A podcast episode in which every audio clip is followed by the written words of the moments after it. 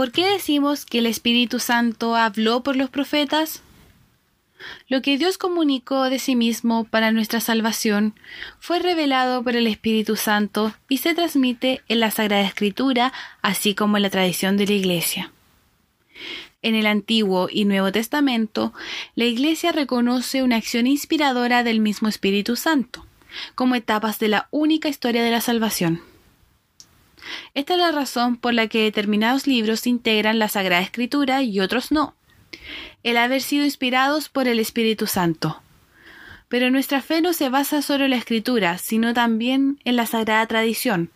que es el ejercicio que la Iglesia ha hecho desde el inicio de conservar, comprender y transmitir lo que Dios reveló a la siguiente generación. Así pues, la Sagrada Tradición y la Sagrada Escritura están íntimamente unidas y compenetradas,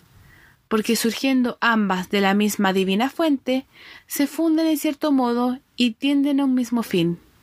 ya que la Sagrada Escritura es la palabra de Dios en cuanto se consigna por escrito bajo la inspiración del Espíritu Santo, y la Sagrada Tradición transmite íntegramente a los sucesores de los apóstoles la palabra de Dios, a ellos confiada por Cristo Señor y por el Espíritu Santo, para que, con la luz del Espíritu de la verdad, la guarden fielmente, la expongan y la difundan con su predicación